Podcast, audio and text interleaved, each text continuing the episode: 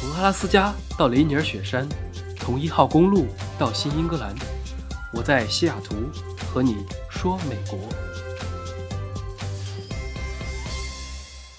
Hello，大家好，又到了周末时间，好久没有说吃的话题了。夏天快要到了，就特别想吃一点口感比较清爽的食物。那么在美国就有一个非常好的选择，就是著名的夏威夷美食 Poke Bowls，P O K E 这个单词。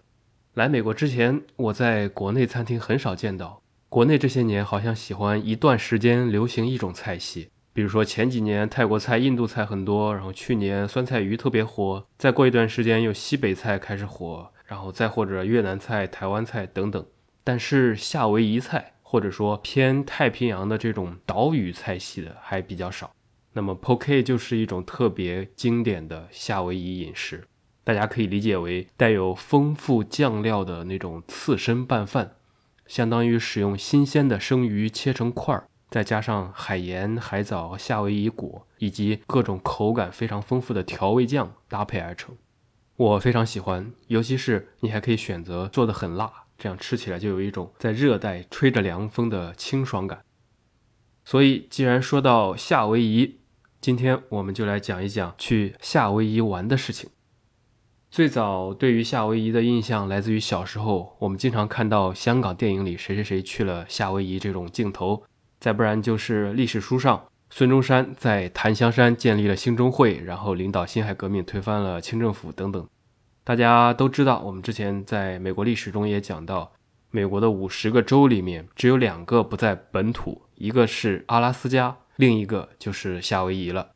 很多人以为夏威夷只是一个岛。或者一个城市，其实它是美国的一个州，然后夏威夷州由夏威夷群岛组成，这其中最大的城市就是大家所熟知的檀香山了，Honolulu 也翻译成火奴鲁鲁，它是在欧胡岛上面。除此之外，夏威夷著名游玩的岛屿还有我很喜欢的茂伊岛，以火山著名的大岛，拍侏罗纪公园的可爱岛，以及很多私人岛屿组成。我是之前十月份的时候去了一次夏威夷，待了八天，全程天气非常好，不冷不热。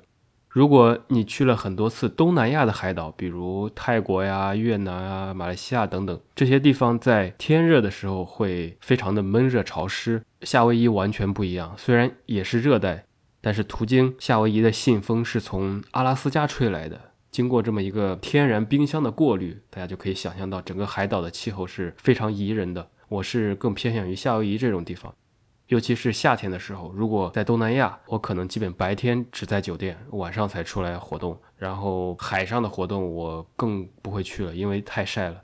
但是夏威夷不一样，你可以早上去潜水，白天去逛街，傍晚去沙滩，晚上再点个篝火，这里的丰富性要好很多。美国的西海岸去夏威夷是非常方便的，从西雅图、旧金山或者洛杉矶出发的航班都不少。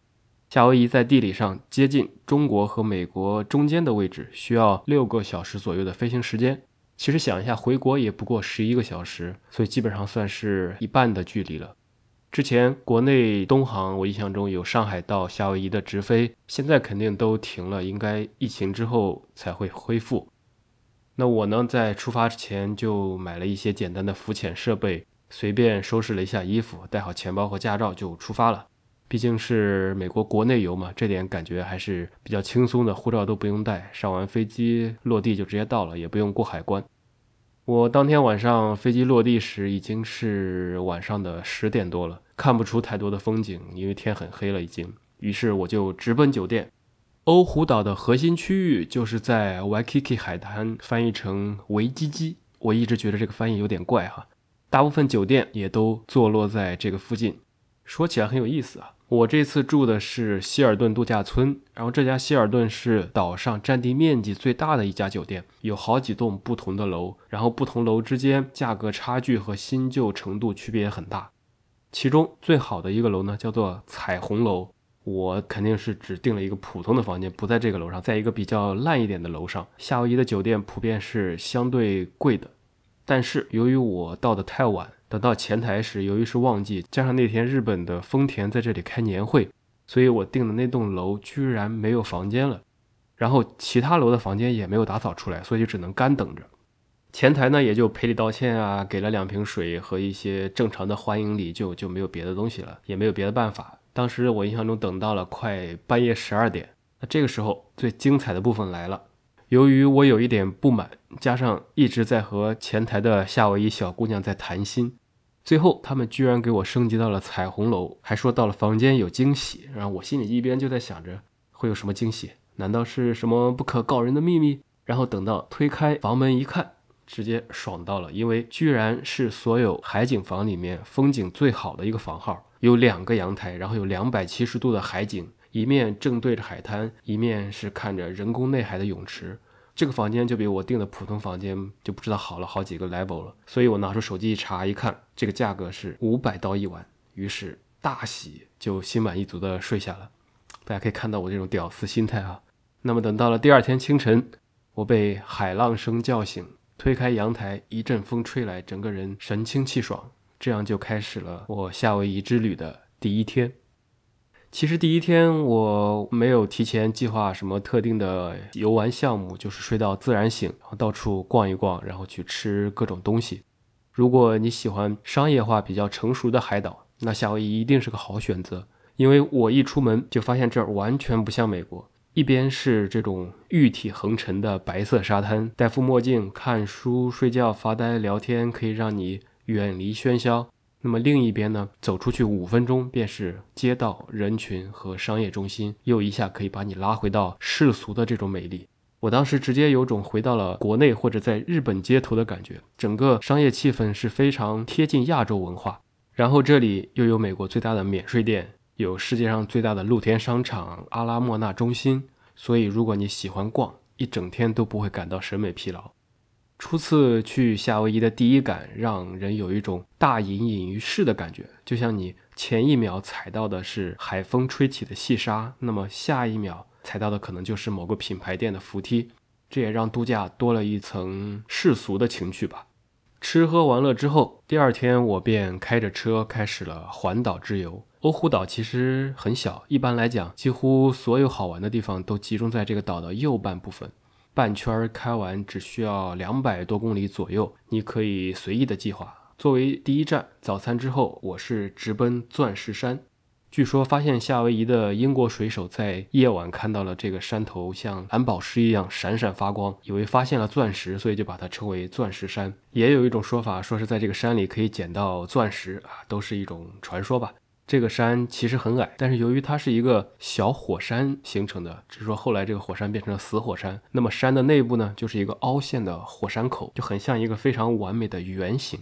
你可以想象一下长白山的天池的形状，然后再把长白山变矮，再把天池的水抽干，变成一片翠绿的山谷，那就很像夏威夷的这座山。站在观景台上，能够俯瞰整个维基基海滩的全景。海天一色，特别是日出日落的时分，可能会让你景不醉人人自醉。那离开这座钻石山，沿着海岸线往北行驶，途中会穿过欧胡岛公认的有钱人豪宅区，叫做卡哈拉。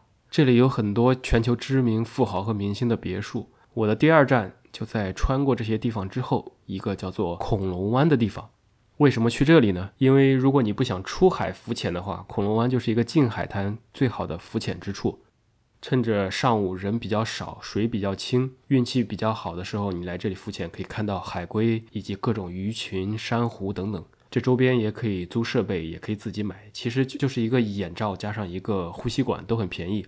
游人很多，大家都漂浮在水面上。其实你从高处看下去，会觉得这个场面很可爱。当然，这个名字也很贴切了，因为这个海湾是依托着起伏的山脉，它伸向大海的那一段确实就像一个恐龙正在微微的抬起头。然后，恐龙湾三面环水，一面傍山，所以当阳光透过海水洒在珊瑚礁上，会让这片海底清澈可见，然后使得这种深浅不一的海水呈现出各种蓝绿交织，是一种怎么形容呢？比较复杂而又美丽的蓝色。你可以在这里浮潜，或者只是看一看风景、拍拍照，都别有一番景象。那顺着沿海公路继续前行，这中途会有很多观景台、海滩、小镇以及网上推荐的地方，你都可以随时停留，不用太在意目的地。毕竟到不了的才是远方，你想停在哪里拍照，随时停下来就好了。这周边的路上有很多国内的电视剧，还有国外的很多电影取景的地方，都很美，随便一拍都是一张明信片。因为岛很小，你也不太会开到特别偏僻的地方去，手机也有信号，所以不用太担心。我这次感兴趣的反而是很多人不去的地方，一个叫做神殿谷的纪念公园。这里我一走进去就感觉到是片风水很好的地方，群山环绕，面朝大海，然后有一座著名的墓。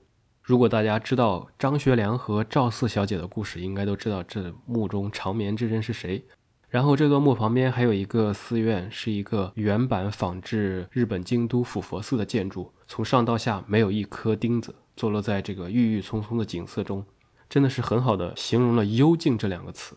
然后张学良生前曾有遗嘱，他的墓地要朝向东北老家，而这里他的墓碑也确实我看了一下，是朝向了太平洋，面朝祖国，所以也算是了却了他这个心愿吧。在环岛的途中，如果你时间充足。还有一个叫做哈雷瓦小镇，这是一个比较慵懒惬意的冲浪小镇。其实对于我来说，这地方最出名的就是一个东西，叫做彩虹绵绵冰，是身为夏威夷人的奥巴马最喜爱的食物之一。可以看到很多奥巴马吃这个冰沙的图片，店里也贴着老板和各路明星的合照。那继续往前走呢，还有一个热门景点，如果你喜欢吃菠萝的话，那就不要错过这个都乐种植园。这个种植园里拥有世界上最大的一个植物迷宫，就像一个菠萝的形状，看着还挺可爱的啊。可能很多人不知道菠萝到底是长在树上还是长在地里的。如果你逛完，你就清楚了。上面这些都是一些很常规的景点，网上都可以搜到细节。在天气好的时候，夏威夷也是一个非常好的跳伞的地方。你可以坐着小飞机飞到天上，然后有教练带着你。很多人在这里会玩跳伞。那么后面的几天。我经常都是没事儿就到处逛，也没有什么攻略。你可以开车，也可以公交，还可以打 Uber，都非常的方便。我的很多目的地就集中在吃的了，比如说去啊丸龟制面去吃乌冬，比如说专门开车去吃一个最好吃的 Poke，叫做 O N O，它的店面很小，座位也很少，停车位也少，但是人很多。然后我还在一个犄角旮旯里面找到了，据说是岛上最好吃的 Local Moco，叫做 Rainbow Drive。